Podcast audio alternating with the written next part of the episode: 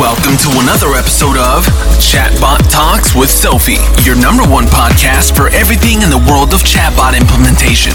Join us as we talk with experts on how you can increase your customer happiness with chatbots on digital touchpoints. Chatbot Talks with Sophie, powered by iiBot. Hallo und herzlich willkommen zu einer neuen Folge des Chatbot Talks mit Sophie, powered by iiBots, der erste deutschsprachige Podcast über Chatbots. Und heute habe ich sogar mal wieder einen Gast aus Deutschland dabei, den Fabian Reinkemeyer. Das heißt, ihr dürft euch auf ein relativ gutes Hochdeutsch freuen. Und äh, ja, vielleicht zu Beginn, Fabian, magst du dich direkt mal ganz kurz vorstellen und sagen, was du eigentlich den ganzen Tag so machst? Vielen Dank, Sophie. Ähm, ja, ich hoffe, mein Hochdeutsch wird dem gerecht, wie du es angekündigt hast. Genau, erstmal noch vielen Dank, dass ich hier sein darf. Äh, ich freue mich sehr darüber, heute ein paar Themen mitzubringen. Was mache ich? Ich bin bei Elaboratum tätig. Wir sind eine ähm, ja, Digitalberatung mit mehr als 80 Experten in Deutschland und der Schweiz und gucken uns eigentlich die ganze Customer Journey von vorne bis hinten an, und haben aber auch Punkte wie Strategie, Konzeption, Umsetzung. Also immer der ganz einheitliche Blick, um den Kunden wirklich zu betrachten. Und mein Thema dabei ist äh, klassische E-Commerce-Themen wie Konzeption und User Experience, aber auch, ja, ich leite letztendlich die, die Taskforce bei Elaboratum von Conversational User Interfaces und in dem Zuge ja auch Projektleiter dann in Chatbot-Projekten von einer führenden deutschen Versicherung. Das ist der eine Teil meines, meines Alltags. Ähm, also auch ja, sehr, sehr operativ. Das andere ist tatsächlich, ähm, promoviere ich als externer Doktorand in der Uni Göttingen, ähm, auch Dozent äh, dort vor Ort und forsche an der Schnittstelle zwischen Marketing, IT und Psychologie. Und das bringt natürlich mich dahin, dass ich in der, in der Praxis sehr viel evidenzbasiertes Arbeiten mache, in der Forschung aber tatsächlich auch Praxisprobleme mit untersuchen kann. Ja, spannend. Ich glaube, du hast wirklich viel zu erzählen und das vorbildlich am Fabian ist, dass er, genau wie ich eigentlich alle immer motiviere, zu mir gekommen ist und gesagt hat, Sophie, ich habe mir jetzt all deine Podcast-Folgen angehört, ist grundsätzlich ganz gut, aber ich glaube, eine Sache hast du vielleicht noch gar nicht so stark beleuchtet und ich würde gerne mal mit dir darüber reden. Und das sind die Conversational User Interfaces. Das heißt, in der heutigen Folge wird es darum gehen. Und da würde ich eigentlich direkt die Frage zurück an den Fabian stellen. Ähm, A, vielleicht ganz kurz, was ist das für alle, die sich unter diesem englischen Buzzword gerade noch nichts vorstellen können? Und dann, was sind die Vorteile und warum sollen wir jetzt heute darüber reden? Ja, vielen Dank. Genau, Conversational User Interfaces. Erstmal wieder ein schönes Buzzword. Ähm, für uns sind das Benutzeroberflächen, also User Interfaces. Aber das Besondere ist, wir können jetzt die Nutzer an die Hand nehmen und in einem natürlichsprachigen Dialog unterstützen. Und das Ganze entweder anhand von Regeln oder auch von automatischer Intenterkennung, wo wir dann natürlich auch wieder künstliche Intelligenz haben. Und bekannte Beispiele dafür sind dann die textbasierten Chatbots oder auch sprachbasierte Assistenten. Warum jetzt Conversational User Interfaces? Ich möchte ein bisschen davon weggehen, immer nur diesen klassischen Chatbot im Kopf zu haben, der unten rechts ist, eventuell auch nervig ist. Und lieber auch mal visionär denken, wie sieht es aus, wenn wir wirklich eine dialogbasierte Oberfläche haben und mit dem Kunden wieder ja, in das natürlichste Kommunikationsmittel treten, ähm, nämlich der Sprache, also natürlicher Sprache. Und das ist eigentlich genau da, wo wir herkommen. Wenn man früher in den Tante-Emma-Laden gegangen ist oder auch heute noch ist, was hat man? Man redet mit seiner Sprache, natürlich. Und dann ist mit der Erfindung von, von Computermaschinen der E-Commerce auch entstanden. Und wir sind konditioniert worden, wieder unnatürlich zu interagieren, nämlich mit grafischen Nutzerflächen.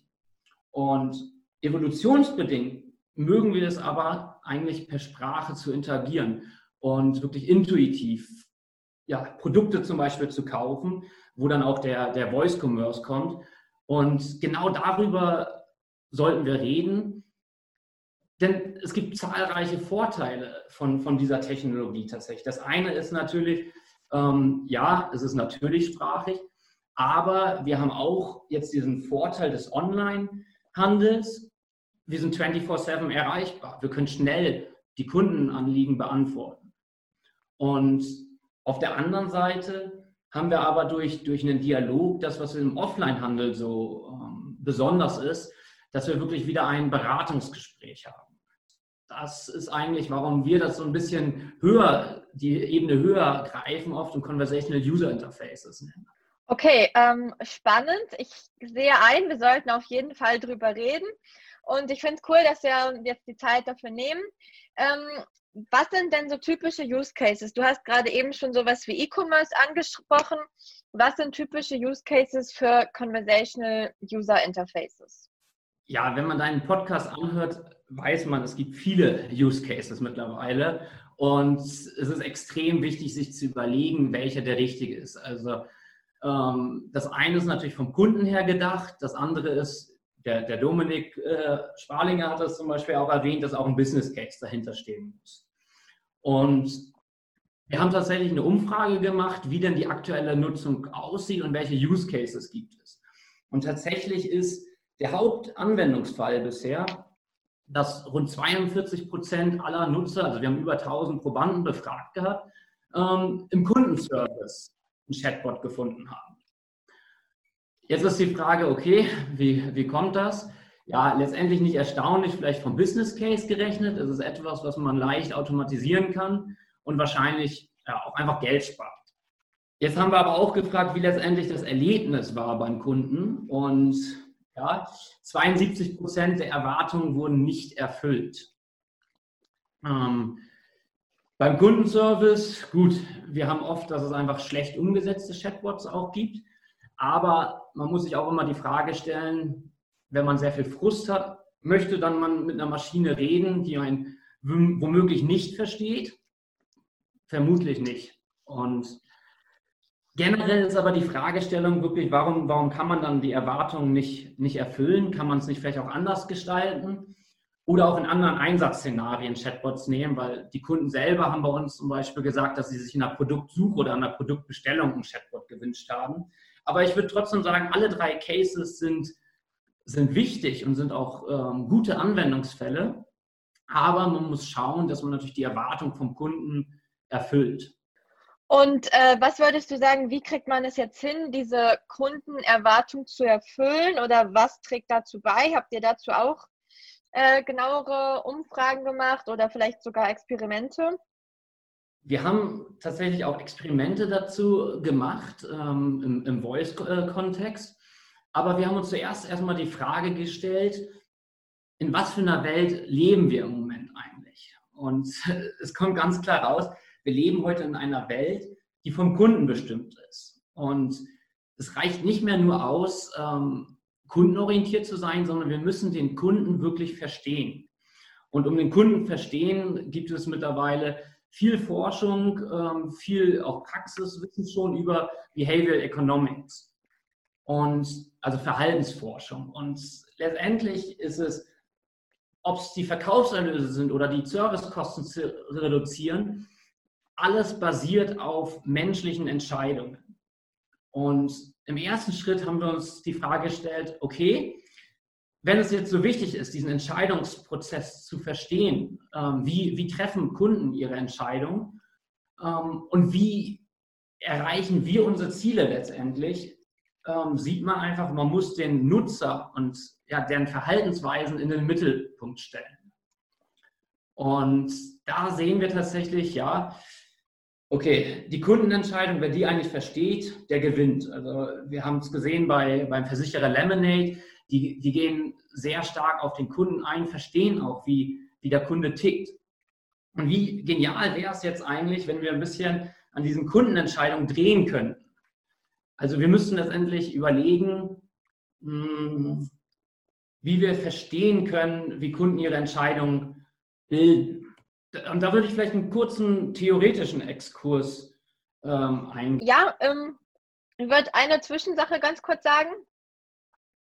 Ähm, ich finde es gerade sehr, sehr spannend, was du gesagt hast und merke, also A, dass ich gerade selber noch sehr, sehr viel dazulerne und B, dass ich das die letzten Monate eigentlich unterbewusst schon angewendet habe.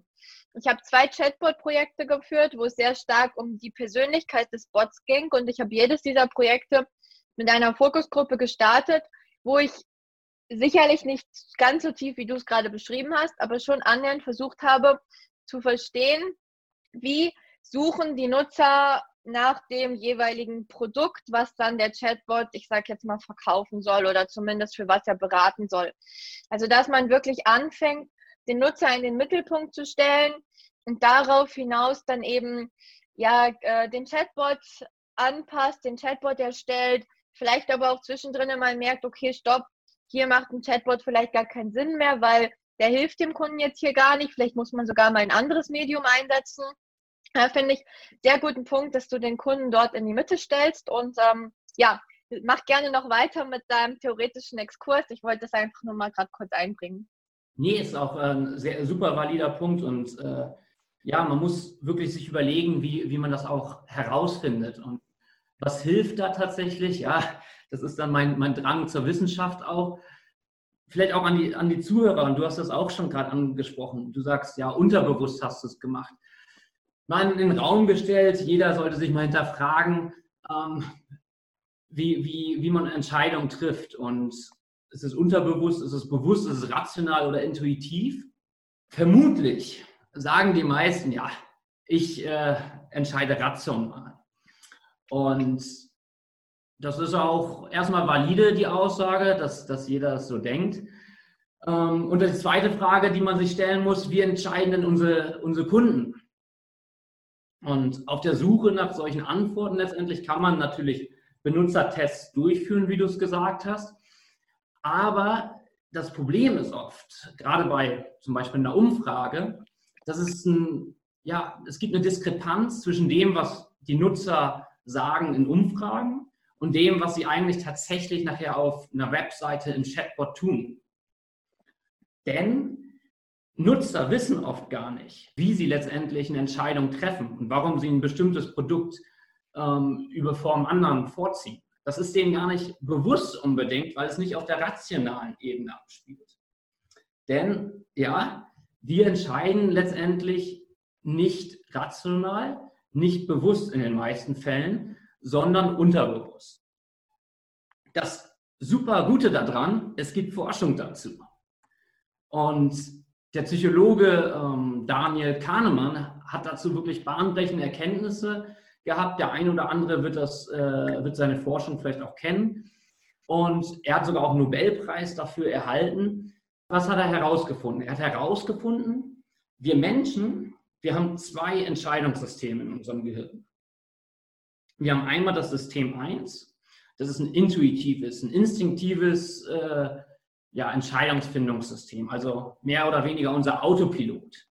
Ähm, das ist unterbewusst, schnell und es verbraucht einfach nicht viel äh, Ressourcen. Also wir treffen viel zu viele Entscheidungen pro Tag. Ähm, deswegen brauchen wir auch ein System, was schnell ist und ja, letztendlich äh, basiert das, das Ganze dann auf den sogenannten Behavior Patterns. Also Behavior Patterns sind psychologische Verhaltensmuster. Und das andere System ist das System 2. Das ist unser rationales Denken, unsere Rechenmaschine. Ähm, das, wo wir oft überzeugt sind, dass wir damit arbeiten. Aber, ja, es ist das logische System, aber es ist wirklich anstrengend für uns, für unsere Gehirne.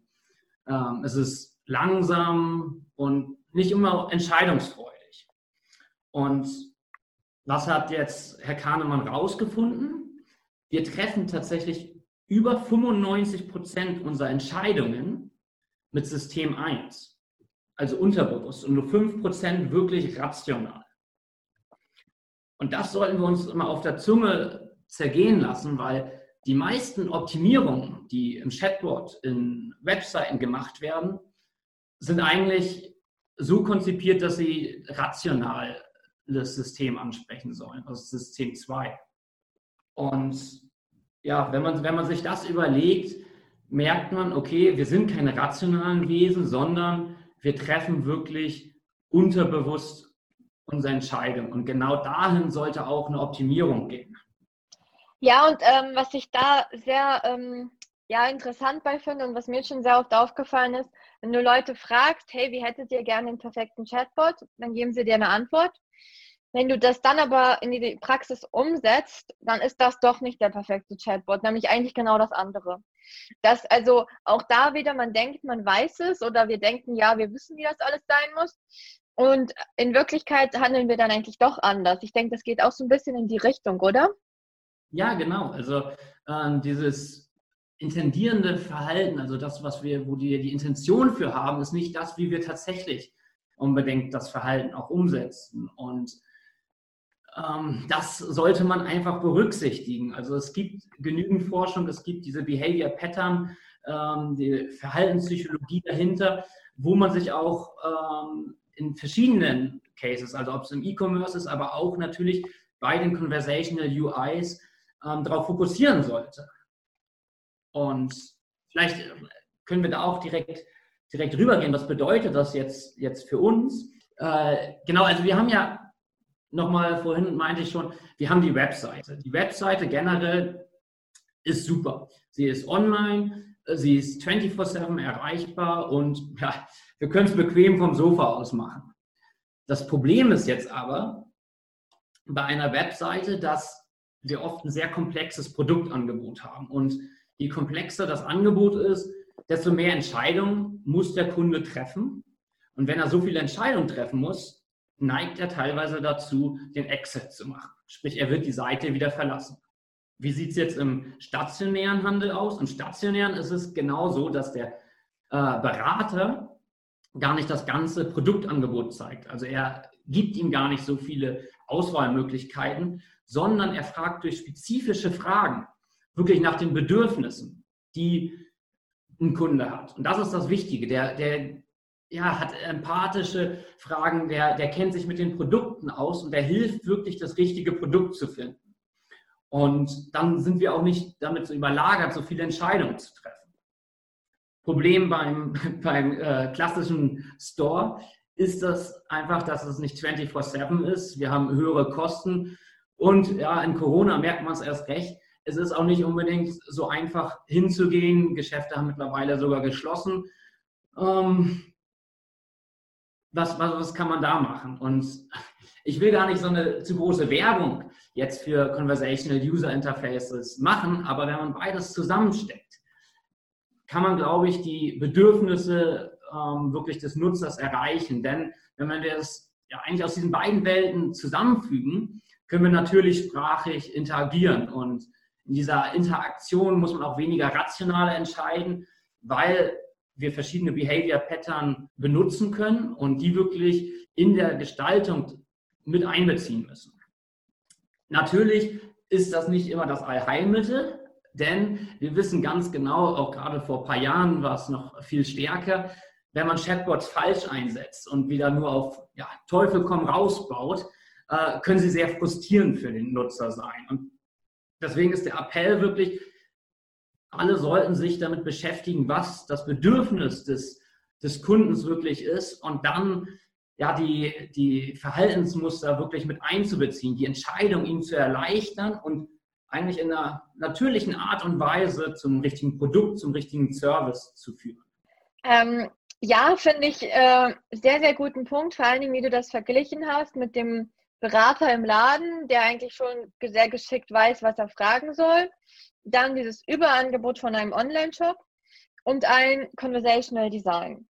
Jetzt ähm, hört sich das für mich alles sehr äh, plausibel an, sehr gut. Du hast es auch ein bisschen theoretisch hinterlegt.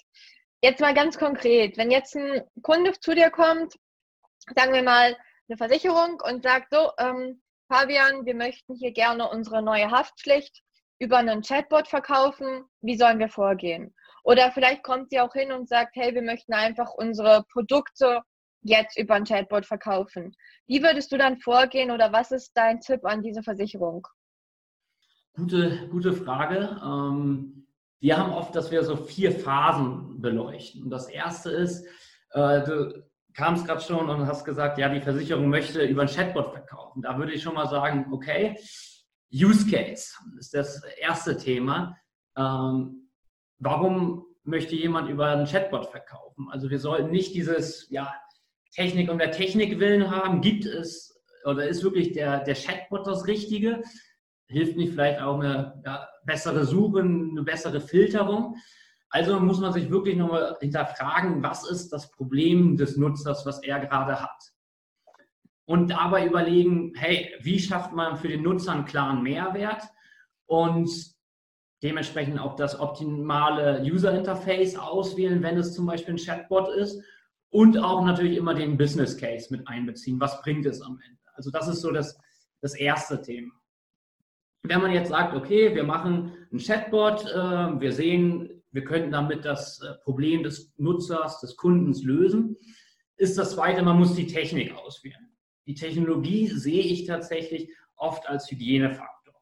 Ähm, die, gerade bei den großen Anbietern weiß man, ähm, sie sind sehr ähnlich in der, in der Grundeinstellung. Also sie haben gewisse ja, Capabilities, die, die besser sind oder schlechter sind, aber im Großen und Ganzen ist das nicht unbedingt der, das Allheilmittel, um das Problem des Nutzers zu lösen, sondern, da kommen wir zum dritten Punkt, ist es tatsächlich das Behavioral Bot Design. Man muss wirklich beim Design auch den Nutzer in den Mittelpunkt stellen. Man muss geeignete ja, Behavior Pattern auswählen. Da gibt es zahlreiche. Ein Kollege, ähm, Philipp Spree, hat dazu ein Buch geschrieben, ähm, für den E-Commerce mit 101 Behavioral Pattern und die wirken auch unterschiedlich stark. Da muss man natürlich schauen, was ist der, das richtige Pattern, wie kann man verschiedene ja, Trigger auch konzipieren und schauen, wie man den Kunden wirklich in einen intuitiven Entscheidungsprozess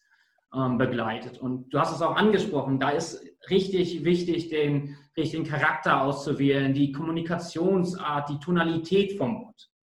Und nichtsdestotrotz, darüber haben wir ja auch schon geredet, jetzt hat man diesen Chatbot. Das Wichtigste ist am Ende auch zu gucken, ähm, wie ist er beim Testing und wie kann man ihn noch danach optimieren. Also Kundenfeedback einholen, um die Qualität zu steigern, ähm, überhaupt auch Traffic reinzubringen, um letztendlich ja, signifikante Unterschiede zu sehen zwischen vielleicht der normalen Webseite, kann man den Chatbot durch den Chatbot jetzt dem Kunden helfen und insgesamt dadurch die, die User Experience zu verbessern.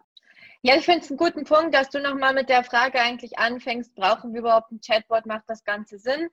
Denn das ist auch meistens meine Frage und manchmal muss ich leider sagen, ein Chatbot ist vielleicht gar nicht unbedingt die Lösung. Ähm, jetzt hast du ja auch noch das Thema Tonalität angesprochen. Das wissen schon die Zuhörer, ist so ein beliebtes Thema von mir. Wie genau geht ihr da vor? Äh, wie findet ihr die passende Tonalität? Ja, also tatsächlich erstellen wir da auch ähm, Behavioral Personas, ähm, also nicht nur zu gucken, die Standard-Persona-Fragen, sondern das Ganze ein bisschen ähm, allumfassender zu beleuchten. Und dann schauen wir, welche ja, Behavior Patterns kann man einsetzen. Und wenn ich jetzt einfach mal ähm, überlege, in der die Startnachricht nehmen wir als Beispiel, die ist eigentlich ähm, sehr, sehr wichtig, wo direkt schon verschiedene Verhaltensmuster beachtet werden sollten. Wir haben äh, den Primacy-Effekt, wo wir uns früh, also der Primacy-Effekt sagt aus, wir bilden uns sehr früh unsere Meinung. Also meist die Informationen, die direkt als erstes kommen, bleiben in, im Gedächtnis. So ein bisschen wie ja, der erste Eindruck zählt, ob es jetzt bei einer Verabredung ist, beim Vorstellungsgespräch. Und genau das ist es auch beim Chatbot. Ähm, man eine, muss eine nette Begrüßung haben, es muss natürlich passen zum, äh, zur auch. Man kann wir haben beim Rucksackhersteller äh, als Beispiel direkt Autorität aufgezeigt und Wissen, wo wir gesagt haben, ja, die Ratschläge des Chatbots basieren auf über 100 äh, Jahren Erfahrung des Verkaufspersonals, weil wir da tatsächlich das ganze Wissen des Verkaufspersonals eingeflossen haben. Und das ist so der Primacy-Effekt. Okay, ähm, ja, das waren nochmal sehr, sehr gute Inputs. Vielen Dank dafür. Und wenn ich so ein bisschen auf die Uhr schaue, dann merke ich, dass wir unsere Zuhörer jetzt schon ähm, ja, sehr lange mit guten Inputs begeistert haben. Ich würde das mal so nennen. Ähm, es war auf jeden Fall für mich eine sehr, sehr spannende Folge und ich habe diesmal auch enorm viel dazulernen können. Danke, Fabian. Ich glaube, äh, wir sollten das auf jeden Fall alle mitnehmen. Behavioral Bot Design, dass wir also den Nutzer in die Mitte stellen und dann unseren Chatbot weiter designen. Vielen Dank, Fabian. Vielen Dank an alle unsere Zuhörer und liebe Zuhörer, ihr habt gemerkt, ihr könnt das auch so machen wie der Fabian, auf mich zukommen mit einem Thema. Sofern es Chatbot-related ist, können wir sehr gerne darüber reden und eine Folge aufnehmen. Und ich freue mich jetzt schon aufs nächste Mal. Ich wünsche allen noch einen tollen Tag und bis bald.